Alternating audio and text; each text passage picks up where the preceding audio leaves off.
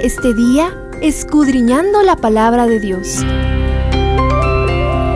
Acompáñanos en el capítulo de hoy. Estudiando la Biblia un día más.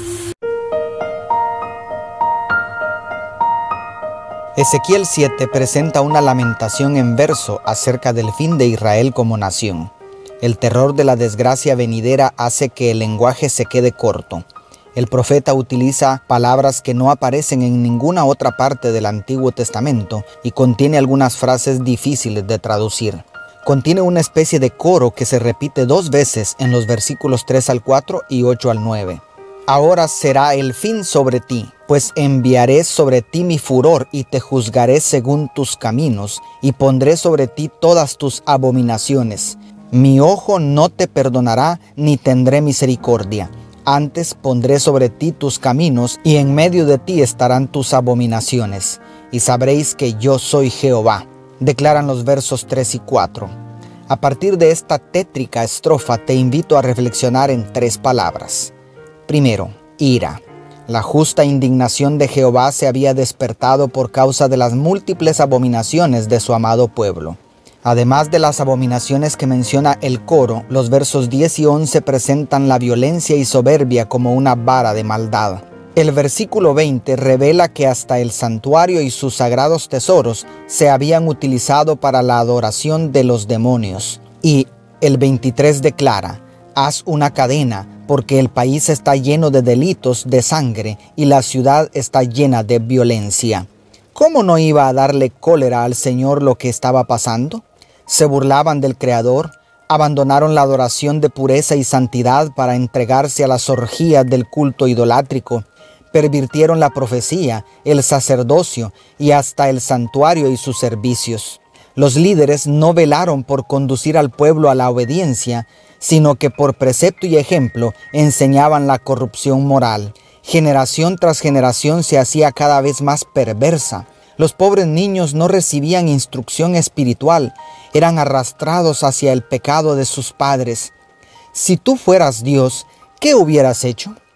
Segundo, justicia. La frase te juzgaré según tus caminos indica que el castigo que recibiría el escaso residuo de la nación de Israel no sería arbitrario, sino el resultado de los certeros juicios divinos. Jerusalén recibiría una retribución proporcional a sus delitos.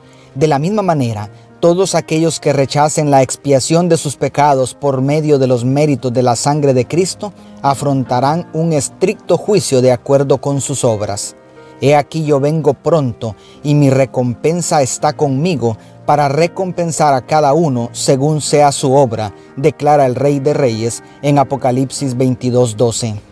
Hay suficiente perdón disponible para todos ahora pero pronto aquel que pagó el precio de la redención con su propia vida sobre la cruz del Calvario, vendrá con vestiduras reales a declarar sentencia irrevocable sobre cada caso.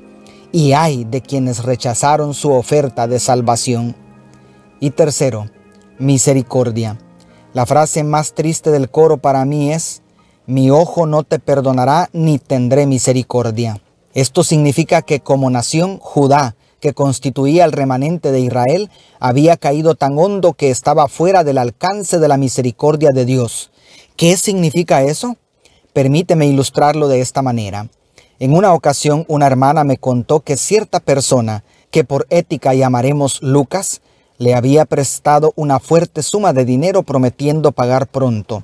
Pero pasaron los días, los meses y los años y el pago nunca llegó. La hermana decidió perdonar la deuda porque descubrió que tenía muchas deudas más grandes con otras personas. Con inocencia cristiana me preguntó, ¿cómo podemos ayudar a Lucas?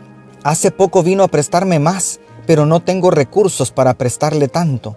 Parece que el pecado nos hunde igual que las deudas, pero llega el momento en que debemos entender que la solución no es prestar más, necesitamos aprender a administrar. Asimismo, llegará el momento cuando la eterna misericordia y perdón divinos no serán suficiente medicina para el problema de la humanidad. Sin embargo, unos pocos escaparán, como dice el verso 16. ¿Quieres ser parte de ese remanente que escapará de la ira de Dios? Arrepiéntete de todos tus pecados, porque el reino de los cielos está cerca. Dios te bendiga, tu pastor y amigo Selvin Sosa.